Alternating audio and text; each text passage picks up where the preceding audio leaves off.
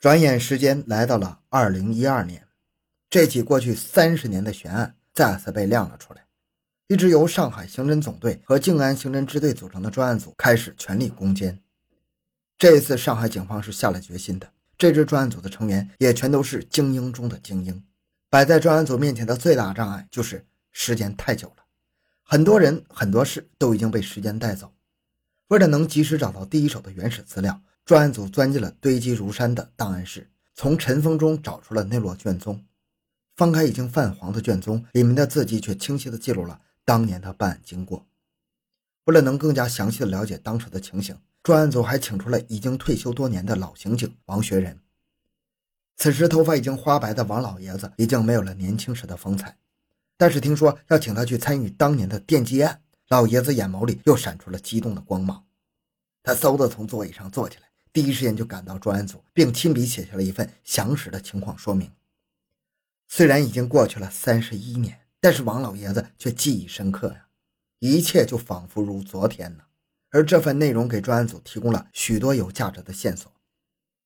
王学仁回忆，当年九江市公安局刑侦大队起初对电击案犯情况不明。大队长亲自带领几名刑侦人员赶到上海商量研究后，上海警方将建华旅社的李义清和江西上饶饭店的陈志伟所填写的旅客登记单的复印件交给了他们。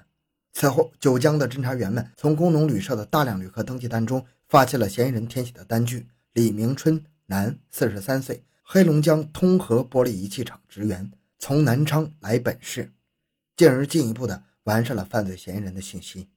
三十一年后的今天，高科技已经成为办案的主要手段。很多当年无法侦破的案件，在多年后露出了马脚。此案也不例外。当年怎么都找不到犯罪嫌疑人的线索，而现在很快有了结果。专案组从所了解的情况中发现，一名叫艾红光的人具备重大嫌疑。艾红光，男，六十三岁，江西省鹰潭市月湖区白鹿镇人。此人从年龄上来说和当年的作案年龄基本能对得上，不过到底是不是他，还需要进一步了解情况。首先，专案组要做的就是找到艾红光本人。四月十九日下午，成员万来宗、李晨、江东强等人一起开车赶赴鹰潭。坐在车上的众人一边看着窗外飞逝而过的田野，一边思索着这起案件。他们在想，当年凶手作案时，有的人才上小学啊。谁能想到，多年以后，他们将为曾经的逝者四处奔走，讨回公道呢？一行人赶到鹰潭之后，来不及休息，就投入到工作当中。他们连夜和当地的民警碰头，了解事情，并暗中展开走访。由于艾红光所在的村庄情况比较复杂，为了避免打草惊蛇，他们没有选择直接进村，而是通过走访周边其他村子的知情人，了解到艾红光家确实在这个村子里。不过他本人此时并不在家，而是去外地打工了。据说是去了南昌与福州交界的衙前镇电力工地打工，干的是为电线搭基打桩的活。事不宜迟，几个人又立刻驱车前往了衙前镇，结果又扑了个空。衙前镇根本就没有这个工地，他们只能继续找人打听，尽可能多的收集线索。有人说，艾红光可能在东乡县与进贤县交界的建设工地上打工。虽然消息的真实性有待甄别，不过他们也没有更多的选择，只能去实地探访了。虽然很累，但是想离着破案的日子越来越近了，所有人都鼓足了劲儿。咱们再来看看艾红光这些年都在干什么。一九八一年，艾红光三十二岁，结婚八年，育有三子，是一名退伍军人。他懂得一些机械知识。退伍回乡后，在老家的农机站维修拖拉机。那时候一月工资只有七十元。他要靠这七十块钱养活一大家子，显然是很吃力的。而且他还有一个发财梦。有一段时间，他遇到了一些不走正道的人，这些人成天来回晃荡，不干活却出手阔绰，这给他带来不小的冲击呀。想想自己一天到晚浑身油污，还没人家过得舒服，于是他也动起了歪脑筋。有一天，他路过一条小河，看到有人正在电鱼，他眼睛一亮，终于找到了搞钱的办法。之后，他就经常隔三差五的离开家外出几天。家人问他干嘛去了，他就说帮农机厂去买零件了。这一年对于他来说是改变命运的一年。虽然过去了很长时间，他也很想将那些记忆从脑海中抹除，可是，一切都是徒劳啊！每当夜深人静的时候，那些死在他手下的亡魂会时不时的来找他索命。一个又一个黑夜，他就这样从噩梦中惊醒，然后一直做到天亮。同床的妻子问他怎么了，他却从来不敢说出真相。他害怕妻子知道睡在边上的是一个杀人恶魔，而无法接受。一九八三年。艾红光在农机站结识了常来修拖拉机的小罗，两个人很谈得来，便以兄弟相称。有一天，小罗来找他，说他妹妹家被人偷了，他已经找到了小偷，请他和自己一起去抓小偷，然后给他一些报酬。艾红光欣然应允，两个人一起来到小偷家，从小偷手里要来了七十四块钱、一条皮带和两件毛衣。事后，艾红光分得了十四块钱、一件毛衣和那条皮带。可是钱物还没等热，警察就找上门来了。原来是小偷报了案，两个人都被抓了起来，被判了三年。艾红光当过兵，还懂技术，有文化，会修理，会种地，那在犯人里那就是全能啊！再加上良好的表现，被提前释放了。至于自己曾经犯下的案子，他绝口不提。不过这一次，还是让他留下了日后伏法的重要证据，那就是他的指纹。一九八五年，刑满释放的他回到家中。这次的牢狱之灾让他明白，自己一定要夹起尾巴做人，说不定哪一天自己就栽了。也就是从这一阶段，人们发现艾红光变了，他开始变得低调沉默，将所有精力都放在了务农和打工上。除了种地之外，他还承包了村里的一个大鱼塘，农闲时还出去打零工。这样的转变让他有了意外的收获。原来老老实实做人，踏踏实实赚钱，日子也能过得不错。此时他的三个孩子都已经成家了，两个儿子还各有一儿一女。他在老家盖起了两层楼房，一大家子人生活在一起。除了老婆在家烧饭带孙子，其他人都在干活挣钱。这样的生活让他很有富足感，这应该就是人们所说的好日子吧。期间，他的一个孙子得了淋巴癌，本以为没得治了，老天爷可怜这条生命，在上海奇迹般的痊愈了。虽然治病欠下了十多万的外债，不过他并不担心。他现在六十多岁，还能干得动。再说这么一大家子人，这点外债不算啥。只是当他再次踏上上海这片土地时，他的内心还是恐惧的，不由得想起了三十多年前的那一晚，那惨死在他电棒之下的无辜旅客。这又让他平静许久的内心再起波澜。警察会不会找到他呢？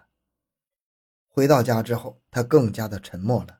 每天天不亮就下地干活，一直等到天色都暗下来才回到家里。家人都劝，年纪一大把，别这么干了。他也只是苦笑一下，没人知道他心里想什么。之后，他要把村里的一块最荒最难种的地给承包了下来。他喜欢躲在远离人群的角落，用手里的锄头一点点将地里的土块、碎石头给清理出来。他想用这样的方式来打发恐惧的时光。他只有身体上不停忙碌，才能在精神上得到放松。此时，前来抓捕艾红光的侦查小组已经连夜赶到了东乡，可现实却让几个人感到很棘手。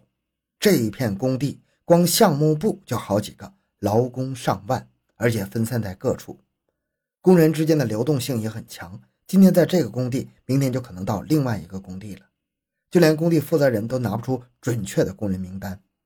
而且工人们的住所也是散落在各处，想要在这样的环境中凭几个人去找，难度可想而知啊。为了避免打草惊蛇，七名上海刑警在当地三十多名刑警的配合下，分为了几个小组，以工地名义查询鹰潭六十岁左右的工人。经过连续几夜昼夜不间断的走访，终于有了眉目。侦查员查到嫌疑人艾红光在最偏的一个工地，那里情况比较复杂。如何才能稳稳当当的拿下嫌疑人呢？他们担心的不是嫌疑人暴力抗捕，毕竟是六十多岁的老头，没多大危险，而是担心对方来个鱼死网破，来个自杀什么的。因为这个工地的边上就是一个悬崖呀，如果真的发生这样的意外，那么这么多年这么多人的心血不全都白费了吗？最终经过商议，大家一致同意采取最保守的抓捕方案，白天在工地下手。四月二十二日一早，工地上来了几个戴安全帽的生面孔。这些人手里拿着图纸，对着工地周围指指画画，看样子是来的是几名工程师。接着，工地让六十岁以上的人到项目里挨个报道。这时，一个头戴破草帽、手里拎着水壶的工人走进来时，几名工程师眼睛一亮。这个人的形象早就深深印在他们脑海里了。没错，这几个人就是上海来的刑警，而这个老头就是他们苦苦寻觅的嫌疑人艾红光，也就是一直化名的李义清。当艾红光离开办公室时，几名侦查员悄悄地尾随了上去，呈包围之势。此时，艾红光也发现了异常，不过他却强装镇定。然而，这样的镇定却更加坚定了几名侦查员的决心，因为一般人遇到陌生人包围是一定会有不安情绪的。他怎么这么镇定呢？过程很顺利，没有想象中的意外。艾红光被带到了县城，几名侦查员向他表明了身份。我们是上海来的警察。短短一句话，让艾红光遭遇如雷击般的震颤。这一天终于还是来了。原来有些事情不是时间能冲淡的。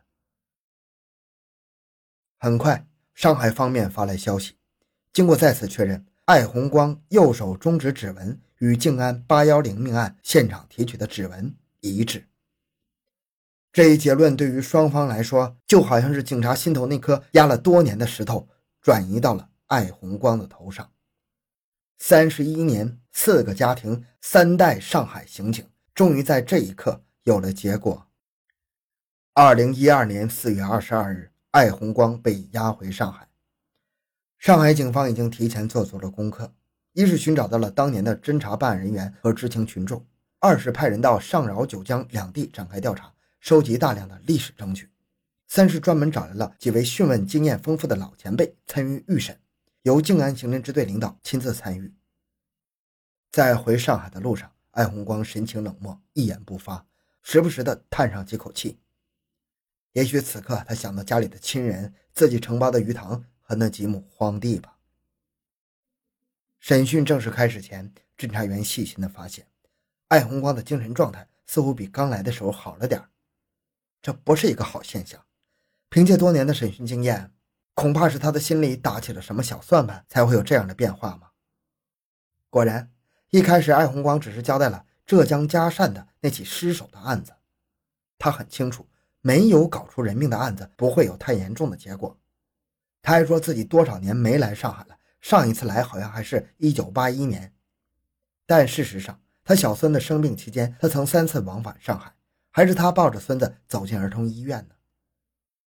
当审讯员有意无意将这个情况透露给艾红光时，他竟然不自觉地颤抖了起来。审讯员接着说：“你要知道，现在的科技已经发达到超出你想象的地步了。很多事我们都知道，现在就看你有没有想宽大处理的决心了。”此话一出，艾红光的心理防线彻底瓦解。二零一二年四月二十三日下午两点，艾红光押回上海后的第十五个小时，他终于开始交代了上海建华旅馆案的经过。二零一二年五月十五日上午，彻底将四起案件交代清楚。好，这起案件讲到这里。小东的个人微信号六五七六二六六，感谢您的收听，咱们下期再见。